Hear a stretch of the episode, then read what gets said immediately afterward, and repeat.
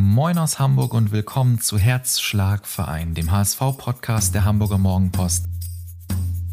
Ich bin Robin und bei mir treffen sich bekannte HSV-Fans aller Art, die Lust haben, über ihren Herzschlagverein zu sprechen, nämlich den Hamburger SV.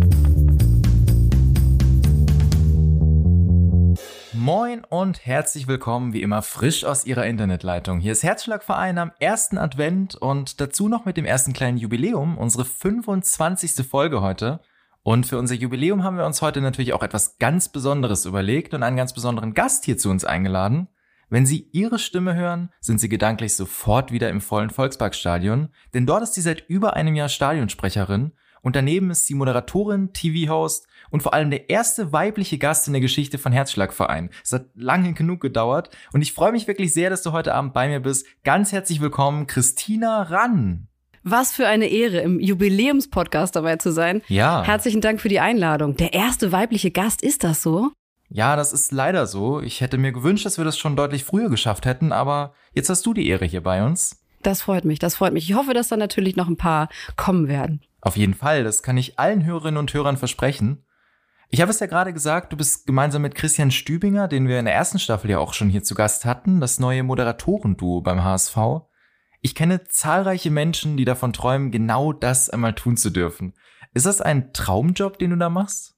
Also wer das nicht als Traumjob bezeichnet, ähm, ja, der hat vielleicht nicht so sein Herz an den Fußball verloren, aber natürlich ist das für mich auch ein wunderbarer Job. Es ist natürlich trotzdem meine Berufsaufgabe, es ist aber auch gleichzeitig eine Berufung, Moderatorin zu sein und dann im Stadion da zu stehen, ähm, den Rasen zu riechen, dicht dran zu sein, mal in die Gesichter der Spieler zu gucken. Und ich weiß eben auch um diese Position und ich bin deswegen auch sehr dankbar, dass ich das ausüben darf. Erinnerst du dich noch an das Gefühl, wie es war, so zum ersten Mal das Mikrofon im Volksparkstadion dann auch wirklich in die Hand zu nehmen? Das war ja einfach ein schöner Tontest, als das Stadion leer war. Äh, aber ich kann mich trotzdem dran erinnern, weil ich mich einfach sehr gefreut habe und das sehr genossen habe. Wir haben eine Generalprobe damals gemacht, bevor es losging. Und äh, das war dann schon verrückt, sich das erste Mal über die Anlage zu hören. Vor allen Dingen muss man mit bedenken, dass wir unten dann auch den Hall haben. Also das heißt nicht nur sich selber hören, sondern auch leicht zeitversetzt noch dazu. Und das ist schon was Besonderes. Wie hast du denn dein erstes Spiel erlebt, als dann auch wirklich Fans mit dabei waren und das Stadion eben nicht einfach leer und es eben nicht einfach nur ein Tontest war? Es war schon etwas anders, weil wir natürlich aufgrund der Corona-Pandemie damals nur 1000 Zuschauer zulassen durften. Und insofern war es tatsächlich anders als das, was ich normalerweise gewohnt war, so als Moderatorin und Field Reporterin in der Bundesliga oder zweiten Bundesliga weil ich dachte, die machen richtig viel Alarm, die, die da sind. Aber natürlich ist ein volles Stadion nochmal komplett was anderes. Und deswegen war es ein Einstieg, der schon etwas denkwürdig und ungewöhnlich war. Freust du dich schon auf das volle Stadion? Ja, na klar, aber jetzt auch schon alleine sind ja schon wieder genügend da und machen ordentlich Alarm. Und natürlich weiß ich, dass wir uns alle ein volles Stadion wünschen. Ich verstehe aber auch jeden Einzelnen, der gerade natürlich zu Hause abwägt, ob er ins Stadion kommt oder dann eben nicht kommt und das Spiel dann doch per Netradio oder wie auch immer verfolgen mag. Wir sind immer noch in ganz besonderen Zeiten und wir fahren auf Sicht. Und das tun wir, glaube ich, auch noch die nächsten Monate. Wie verfolgst du denn eigentlich so ein klassisches HSV-Spiel? Jubelst du dann auch so richtig mit am Seitenrand? Das ist ja das Geile bei dem Job jetzt, dass ich das darf. und das ist auch so der Unterschied zu dem normalen Moderatorinnen-Dasein oder Field-Reporter-Dasein, dass ich die Emotion mal rauslassen darf. Und äh, das war für mich tatsächlich sogar am Anfang ungewöhnlich, weil ich dachte, das geht ja eigentlich nicht. Ich muss ja Neutralität bewahren. Nee, Moment, ich bin hier beim HSV. Hier darf ich richtig Gas geben. Und es gibt schon von äh, Christian Stübinger und mir gibt's ein Foto, wie wir beide äh, jubeln nach dem Tor. Und ich glaube, das sagt auch alles aus. Genauso geht's natürlich auch in die andere Richtung, ordentlich mitfiebern und wenn ein Schuss mal daneben geht, sich dann genauso äh, drüber zu ärgern und dann weiter anzufeuern. Das macht richtig Laune. Also darfst du trotz deiner Funktion auch wirklich so jubeln, als würdest du jetzt gerade auf der Nordtribüne stehen. Naja, ich meine, wer soll denn da, wer soll denn da was dagegen haben? Also das vor allem, ich glaube, da wäre ich nicht mehr zu bremsen, ehrlicherweise. Deswegen möchte ich das auch gar nicht da irgendwie mir drüber Gedanken machen, sondern ich jubel genauso wie die Fans, die direkt auch hinter uns sind bei den Plätzen, wie die Fans auf der Nord. Und das ist ja auch das Schöne, dass wir das alles jetzt gemeinsam erleben. Und darum geht's ja auch im Stadion, dass es ein Gemeinschaftserlebnis ist. Und das macht den Fußball ja auch so stark. War das bei deinen vorherigen Jobs schwierig, das zurückzuhalten, diese Emotionalität? Naja, bei manchen internationalen Spielen, ich habe auch die Champions League begleitet, da durfte man zumindest ein bisschen zeigen, aus welchem Land man kommt, äh, wenn man dann gerade die Mannschaft unterstützt hat. Aber natürlich, da habe ich einen komplett anderen Fokus. Als Stadionsprecherin geht's wirklich rein um den HSV und nicht um den gegnerischen Verein. Also ich begrüße die Gegner gerne und ich finde es auch respektvoll, wenn wir den Fans, die auch teilweise sehr weit reisen, auch einmal anständig Moin sagen. Aber die drei Punkte lassen Sie bitte schön im Volkspark, ne? Das ist klar. Definitiv. Und es ist ja nicht das erste Mal, dass du für den HSV arbeitest hattest, dein allererster Job war es, HSV-Spiele für Blinde zu kommentieren. Ja. Was hatte es damit auf sich? Das war ein ganz, ganz tolles Projekt und generell auch mein Einstieg überhaupt in den Fußball. Ich glaube, hätte es dieses Projekt beim HSV damals nicht gegeben, wäre ich niemals beim Fußball gelandet. Das war ganz toll, vor allen Dingen damals initiiert von Bruder Jürgen Trede, der heute auch das Netradio begleitet. Und wir haben damals als Uni-Projekt das begleiten dürfen und das war für mich auch das erste Mal, dass ich im Stadion überhaupt etwas mit Journalismus, Moderation, Kommentar, Reportage zu tun hatte. Das war eine super Erfahrung. Ich habe das über zehn Jahre lang begleitet und als ich damals dann zu Sky gewechselt bin, da war die Entfernung dann doch ein bisschen zu groß. Dann habe ich das Projekt nicht mehr weitermachen können. Aber ich glaube ernsthaft, dass ich nicht Fußballmoderatorin geworden wäre, gäbe es dieses Projekt beim HSV nicht. Ich stelle mir das sehr viel schwieriger vor, als man das vielleicht denkt und vermutlich auch ganz anders als das normale Kommentieren. Wie geht man da genau vor? Mehr beschreiben natürlich und auch zu schauen, welche Bilder funktionieren. Ganz plakativ, wir haben uns damals überlegt, funktioniert der Begriff Zuckerpass? Was heißt das? Ja, schmeckt irgendwie süßlich, okay. Aber bei einer Bananenflanke habe ich sofort eine Richtung des Balls auch mit im Kopf. Und du kannst damit auch natürlich ähm, die Spannung auch erzeugen. Wenn du sagst 16 Meter vor dem Tor, 14 Meter vor dem Tor. Also du merkst richtig, wie es dich da dran mitgeht und bis derjenige dann abschließt. Und auch einige Dinge zu beschreiben, die sonst so an Verhaltensmustern da sind. Etwas, was wir als sehende Fans so ganz natürlich mitnehmen. Und ich habe auch mal eine Spielerin privat auf ein Spiel begleitet und das für sie besprochen. Und da habe ich dann einfach irgendwann mal erzählt, dass jemand auf den Platz gespuckt hat. Und sie saß daneben und sagte dann, i, das machen die, ich sag ehrlicherweise ziemlich oft. Aber es hat ihr keiner vorher erzählt. Das ist natürlich, sobald die Temperaturen ein bisschen kälter sind, irgendwie auch für uns ein total gewohntes Bild. Aber ähm, das fand ich zum Beispiel total spannend. Ja, und jetzt bist du wieder zurück beim HSV. Äh, schließt sich sozusagen der Kreis. Ja, total. Deswegen habe ich auch nicht lange überlegen müssen, als die Anfrage kam. Man sagt ja immer so, schlaf noch mal eine Nacht drüber und das würde ich auch jedem weiterempfehlen. Aber äh, mir war in der Sekunde schon klar, dass das will ich machen.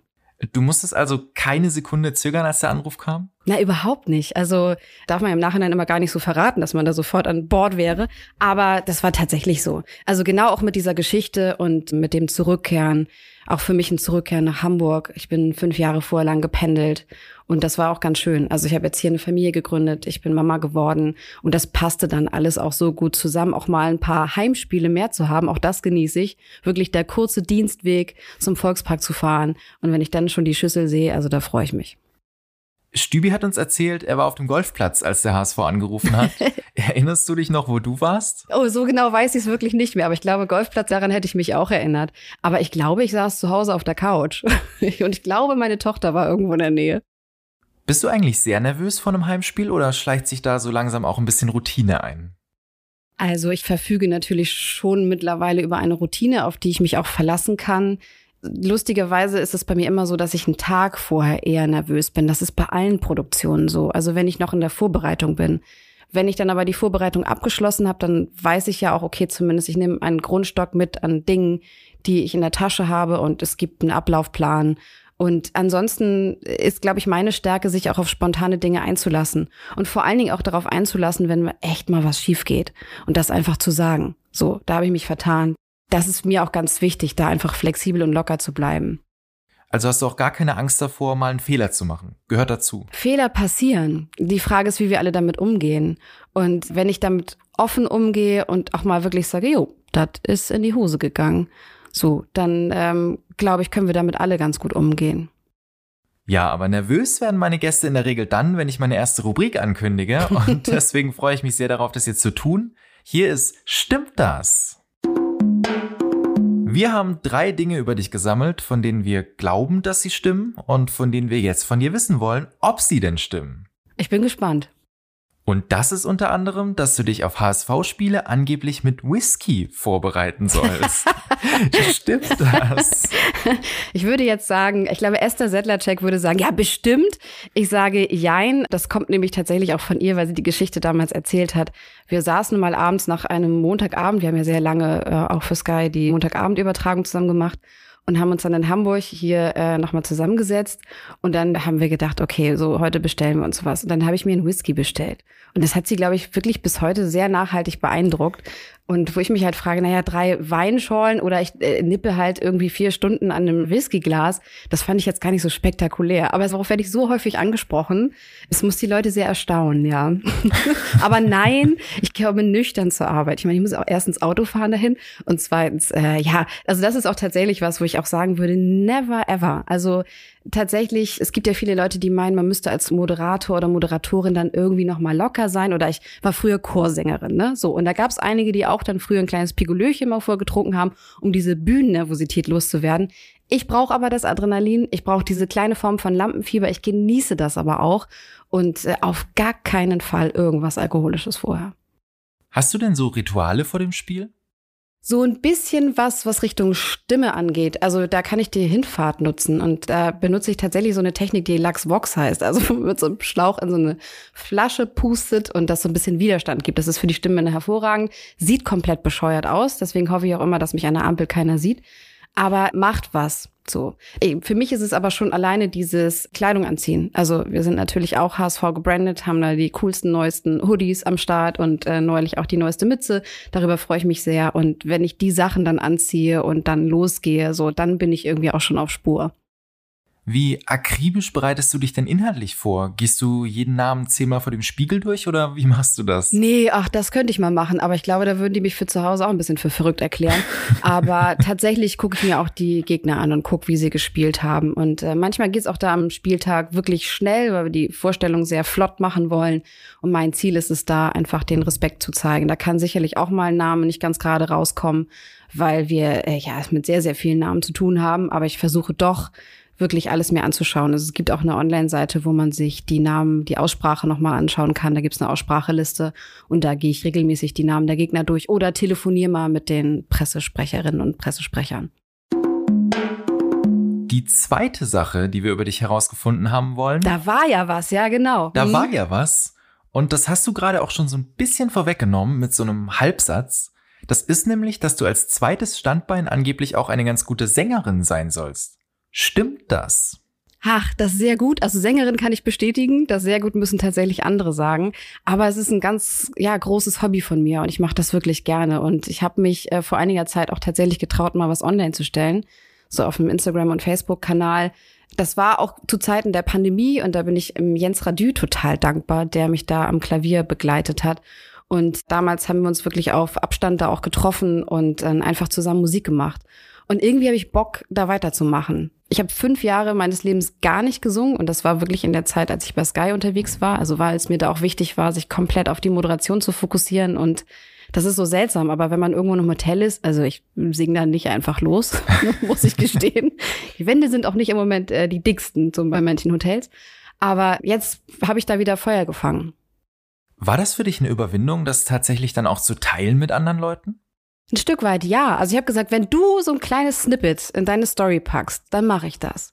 Und äh, wir haben es ja wirklich einfach so, wie es ist, aufgenommen, ohne Mikrofon. Das sieht man auch, das hört man auch. Und das ist aber auch gerade das Schöne so, weil ich normalerweise auch aus einer Welt komme oder selber auch einen sehr hohen Anspruch an mich habe, so was Perfektionismus angeht. Und Musik ist dann halt manchmal schön, wenn sie nicht ganz perfekt ist, aber die Emotion transportiert. Und deswegen, ja, fand ich das wichtig für mich und ähm, hat mir einfach Spaß gemacht. Und du sollst angeblich Mitgründerin von FUMS United sein, dem Fußballteam des Satiremagazins FUMS.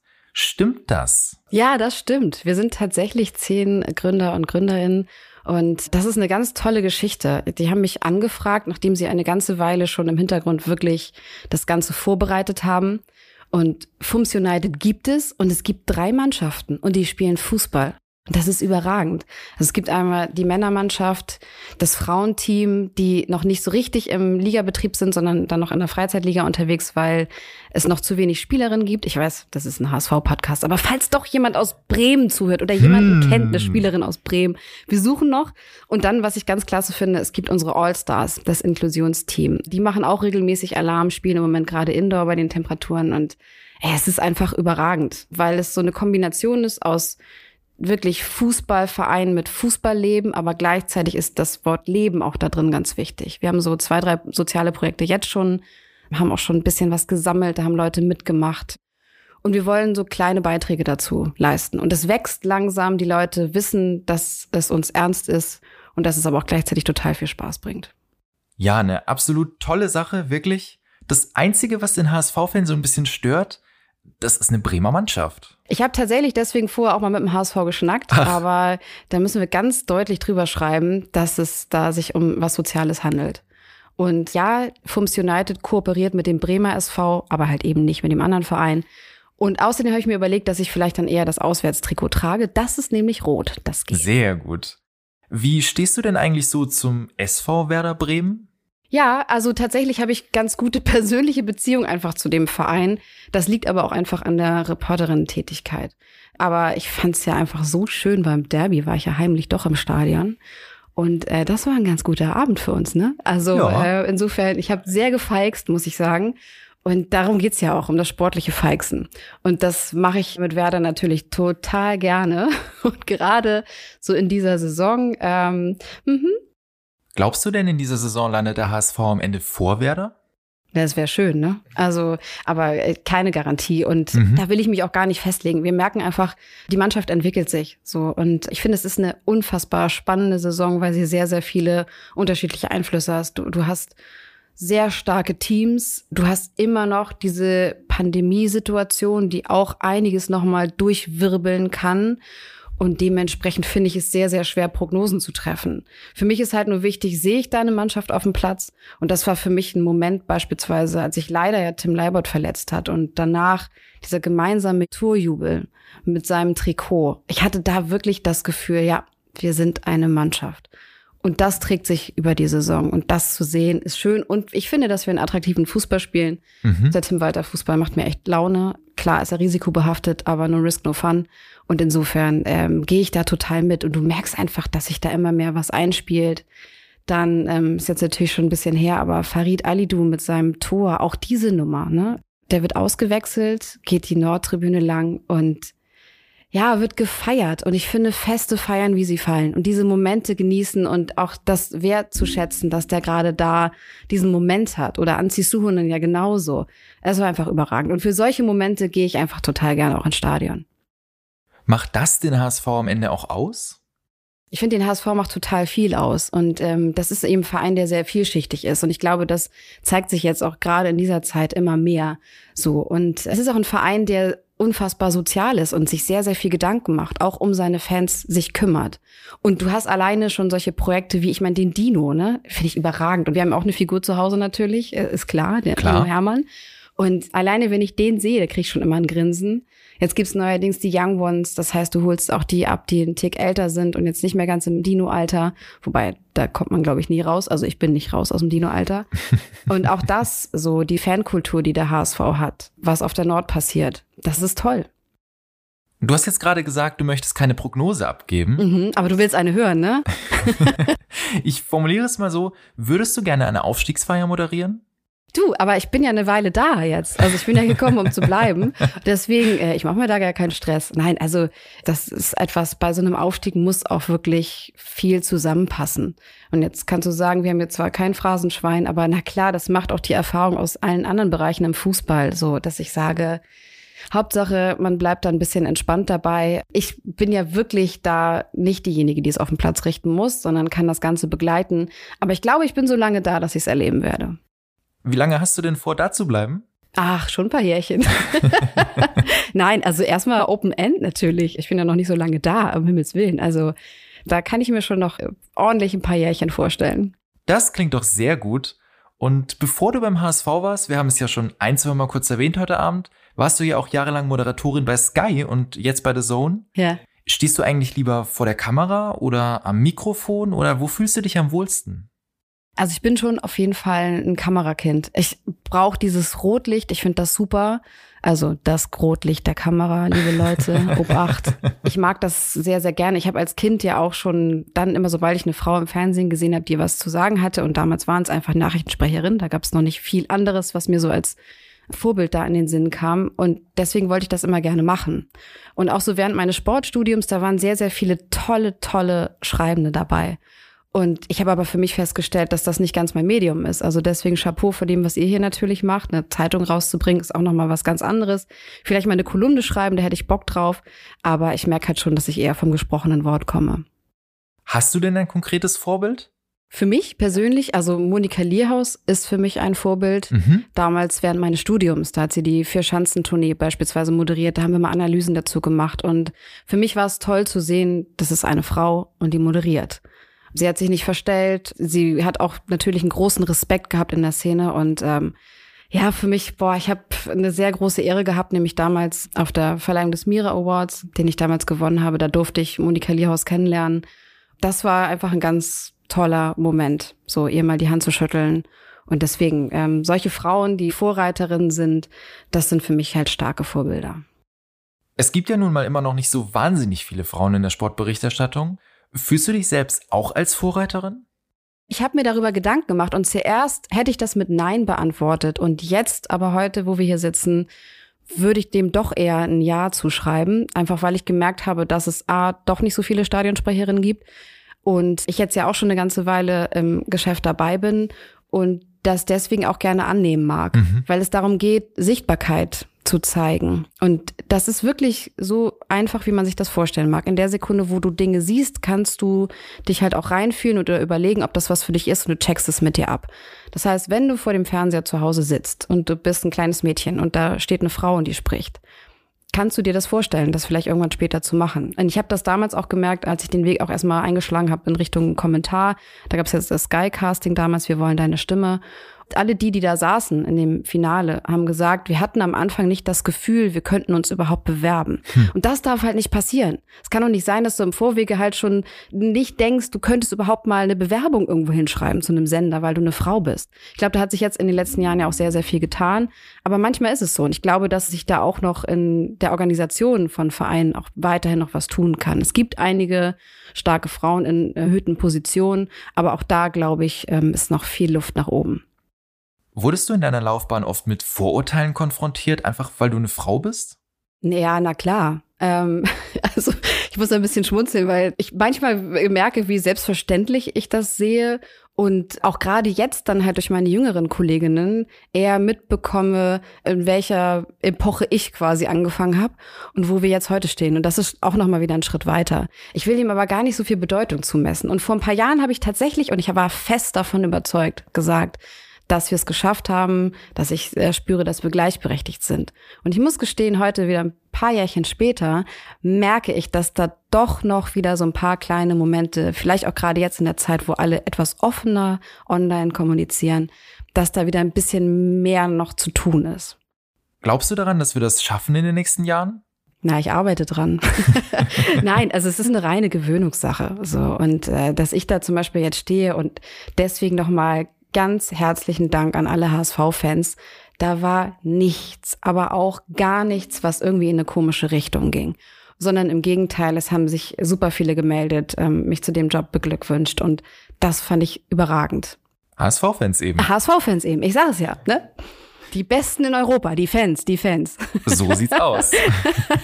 Du hast eben gesagt, du saßt so als kleines Mädchen zu Hause und hast dann sozusagen eine Frau im Fernsehen gesehen. Mhm. Ein kleines Mädchen sitzt jetzt zu Hause, die eine Frau im Podcast hört. Ich habe dich hier anfangs damit anmoderiert, dass du hier bei Herzschlagverein die erste Frau bist, aber eigentlich stimmt das gar nicht so ganz, denn eine weibliche Stimme taucht hier jede Woche auf und Amrei hat natürlich auch an dich wieder eine besondere Frage. Liebe Frau Ran, was war Ihr Traumberuf als Kind? Liebe Amrei, äh, ein bisschen was habe ich dazu schon erzählt. Und als ich sieben Jahre alt war, da wollte ich Nachrichtensprecherin werden. Ich wollte unbedingt ins Fernsehen. Und weißt du, Amrei, als ich noch etwas kleiner war, hatte ich damals so einen tollen Kassettenrekorder. Und die Geschichte habe ich tatsächlich noch gar nicht erzählt. Amreiber, weil du fragst, möchte ich dir erzählen. Ich habe damals Radiosendung aufgenommen und ich habe sie genannt CHR, weil ich es irgendwie cool fand. Ich, das ist einfach nur Englisch, meine Initialien und ich habe da zu Hause gesessen und dann habe ich immer wieder mal umgeschaltet zum Radio, um dann die Songs reinzuspielen, habe die aber meistens so nach 15 Sekunden abgebrochen, weil ich ja eigentlich mehr erzählen wollte. Ich habe damals auch einen fiktiven Boxkampf kommentiert und da haben meine Eltern schon gemerkt, oha, ich glaube, hier ist es doch ein bisschen ernster. Also Amrei, egal was du vorhast irgendwann im Leben, bleib dran und ich glaube an dich. Das war so ziemlich die beste Antwort, die sich Amrei hätte vorstellen können. Da bin ich fest von überzeugt. Du hast es ja dann tatsächlich auch geschafft. Du hast letztlich genau das gemacht, was du dir als Kind vorgestellt hast. Komplett verrückt, ja. Gab es einen Plan B? Nein.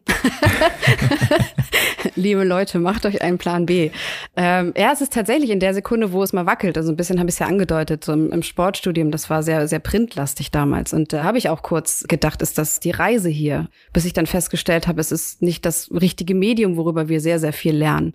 Deswegen sind Medienakademien heute natürlich auch immer ganz anders aufgestellt, wenn du Schnitt gleich lernst oder sowas. Das hätte ich mir damals irgendwie auch gewünscht. Auf der anderen Seite bin ich sehr dankbar über die Ausbildung, die ich da hatte, weil heute ist es manchmal wie fast zu zielgerichtet. Ne? Also Oh, ich merke das dann auch, wenn ähm, junge Leute am Arbeitsplatz zu mir kommen, meistens die ein Praktikum machen und dann sofort sagen, und wie werde ich das? Und ich gesagt habe, ich habe, bis ich dann tatsächlich moderiert habe, das hat zehn Jahre gedauert. Zehn. So. Das ist nicht von heute auf morgen. Manchmal gibt es diese Situation, wo du von heute auf morgen reingeschmissen wirst. Aber wichtig ist in der Sekunde, wenn man eine Chance bekommt, dass man dann für sich vorbereitet ist und die halt auch nutzen kann und sich davon nicht so überrumpeln lässt. Aber wichtig ist halt eben auch, dass Leute Chancen bekommen. Und da sind wir eigentlich wieder auch so ein bisschen dabei, ne? Wie funktioniert Frauenförderung da auch wirklich? Du musst Leuten eine Chance geben. Du hast sie bekommen und du hast sie genutzt. Ja. ja oder doch. du hast sie dir genommen. Ja, äh, oder so, ja, genau. Nein, das stimmt, aber das stimmt. Du warst dann ja auch wirklich on-field und hattest direkten Kontakt zu Spielern, Trainern, Verantwortlichen. Gab es da auch mal jemanden, mit dem du gar nicht klargekommen bist? Nee, eigentlich nicht. Also es ist ja tatsächlich so, äh, Hauptsache man bleibt im Gespräch und man unterhält sich weiter. Und es gab aber ein paar mehr, mit denen man natürlich super Gespräche geführt hat. Und selbst dann, wo man mal aneinander gerasselt ist, ne? Also Rudi Völler und ich, wir sind mal so ein bisschen aneinander gerasselt. Aber danach haben wir uns in der Mixzone beispielsweise wieder die Hand gegeben. Also da bleibt auch nichts nach. Das ist Fußball und was auf dem Platz bleibt, das kann da auch bleiben. Also deswegen alles in Ordnung. Wie ist das beim HSV? Hast du da jemanden, zu dem du einen besonders engen Draht hast? Ja, tatsächlich, aber auch so mehr die Leute, die auch hinter den Kulissen natürlich agieren. Ne? Also wir haben echt ein paar tolle Kollegen, die da in der Regie sind. Ich finde es halt immer auch ganz wichtig mit allen, die an der Technik dann mit dabei sind. Äh, weil ganz ehrlich, wenn äh, das Mikrofon nicht auf ist, dann kann ich mir einen Wolf erzählen, dann passiert halt nichts. So. Und wenn das Licht nicht an ist, dann sehen wir alle nicht so richtig gut aus. Das ist für mich halt total wichtig. Natürlich ist es noch ein bisschen so pandemiebedingt, dass wir auch eher dann in unserer Bubble bleiben und manchmal jetzt halt schon der Kontakt da ist oder man sich zumindest dann auch grüßt. Das geht aber natürlich noch nicht so intensiv, wie es jetzt vielleicht die nächsten Jahre sich irgendwie entwickeln kann. Ne? Wir haben jetzt eigentlich den gesamten Podcast nur über Fußball gesprochen. Ja. Ist Fußball dein Leben? Kann man das so sagen? Sofort kriege ich einen Ohrwurm. Ja, aber natürlich, das ist ein ganz, ganz großer Teil meines Lebens. Jetzt nicht nur, meine Familie spielt natürlich auch eine sehr, sehr große Rolle. Das ist ja logisch. Aber klar, ähm, jede Woche beschäftige ich mich mit Fußball und mache das total gerne. Und du hast dich zuletzt ja in der Pandemie auch sehr für die Kulturbranche eingesetzt und für die Initiative Mensch Hamburg. Erzähl mal, was ihr da genau macht. Ja, das war klasse, weil natürlich komme ich ja nicht nur aus dem Fernsehbereich, sondern damit auch aus der Veranstaltungsbranche und äh, habe da einfach gemerkt, es war alles dicht. Ähm, der komplette Kulturbetrieb in Hamburg lag lahm. Und wir kennen sicherlich einige Berufe, aber wir kennen nicht alle. Und wir wissen halt nicht, wer irgendwo das Licht anmacht im Theater. Und wir wissen nicht, wer vielleicht das nächste Kostüm hätte nähen sollen für eine Vorstellung. Oder es gibt Gastsänger und Gastsängerinnen an der Oper. All diese Menschen hatten plötzlich gar keine Arbeit mehr. Und äh, mit einer kommt, alle machen mit, haben wir damals ein Festival ins Leben gerufen und Spenden gesammelt. Unfassbar viele tolle Menschen haben da mitgewirkt. Es war ein überragendes Programm.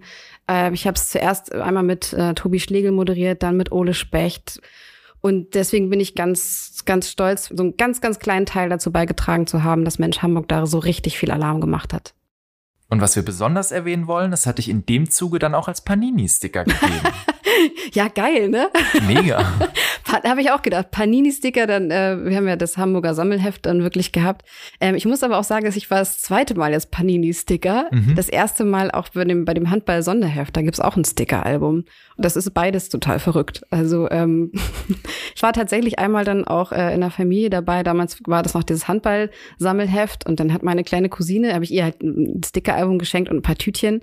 Und es war wirklich Zufall, dass ich in dieser Tüte aufgetaucht bin. Das haben wir sehr gefeiert. Aber es war auch für mich auch sowas von skurril, daneben zu sitzen und das dann einfach mal live mitzubekommen, wie das dann eigentlich wirklich ist. Aber die Tauschbörse hat fleißig funktioniert und das Wichtigste ist natürlich auch, dass wir gesammelt haben. Und ich fand es immer so toll. Ich war dann, ähm, als ich einkaufen war und dann jemand fuhr mir dann immer so unnormal fünf Pakete hier, ne, vom Team Hamburg.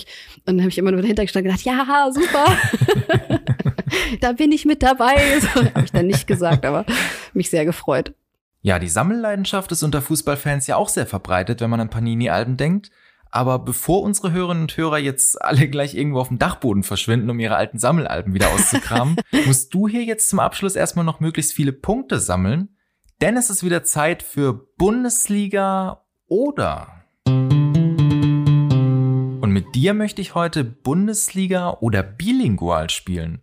Du bist ja halb Portugiesin, richtig? Hm, Deutsch-Portugiesin, ja, genau. Deutsch-Portugiesin, genau. Die Regeln sind nämlich ganz einfach. Ich nenne dir gleich der Reihe nach drei Namen, bei denen du dich entscheiden musst. Sprechen wir hier von einem ehemaligen HSV-Profi? Ach du Schande. Oder handelt es sich vielleicht doch eher um eine portugiesische Kleinstadt? Mhm.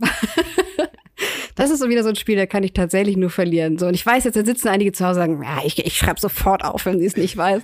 Denkt dran, Leute, denkt dran. Ich bin noch ein bisschen äh, äh, äh, jünger. Mhm. Da musst du durch. Soweit alles klar? Also portugiesische Kleinstadt oder ehemaliger HSV-Spieler. Ganz genau. Geil. Unser erster Name ist Samora Correa. Der ehemalige HSV-Spieler. Bist du sicher? Hat nicht ein Korea mal gespielt? Naja, sag doch jetzt mal. Wenn du das sagst, es ist falsch. Es ist falsch. Ich hätte da sofort gedacht, der, der hat irgendwie in den 70er Jahren, war doch Samoa, Korea, den kennen wir doch alle. Samora, Korea ist eine 17.000 Einwohnerstadt in Portugals Westen. In Westen, ja gut, das ist nicht ganz meinem Gebiet. Ich komme aus dem Norden. Na gut, das lass ich mal als Entschuldigung gelten.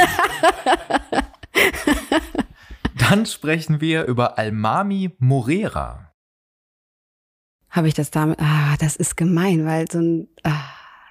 Also, wie gehst du jetzt taktisch vor? Du hast eben gerade einmal eine Kleinstadt gehabt. Was würdest du jetzt machen? Würdest du jetzt sagen, du hast einen Spieler? Wie ist der Vorname? Netter Versuch, aber es kann sich ja auch um eine Stadt handeln. Die hat logischerweise dann keinen Vornamen. Almami Morera. Naja, wenn ich im. Ich kann dir sagen, Till Müller vergangene Woche hat dreimal die gleiche Kategorie bekommen, also daraus kannst du nichts ableiten. Okay, ah, verstehe, verstehe, verstehe. Almami. Nee, äh, dann bin ich auch in der Stadt. Ja, sehe ich falsch, ne? So ist es, du liegst wieder falsch. Ja, sage ich doch. Er hat 2004, 2005 für den HSV gespielt. Oh, das ist ja vor allen Dingen auch noch eigentlich die Zeit, in der ich schon dabei war. Mhm. Offensiver Mittelfeldspieler aus Guinea-Bissau, 22 Spiele, drei Tore. Stark. Ah, Mami, ich ähm, kaufe mir einen Panini-Sticker von dir. Und zum Abschluss hätte ich noch Castelo Branco für dich. Da würde ich es jetzt so aussprechen, Castelo Branco. Und dann würde ich sagen, Aha. dass es, äh, also Castelo ist ja tatsächlich, das gibt ja sehr, sehr viele. Und wenn jemand Schloss mit Vornamen heißen würde, würde ich da sagen, Respekt, Chapeau. Deswegen bin ich jetzt eher bei einer kleinen Stadt.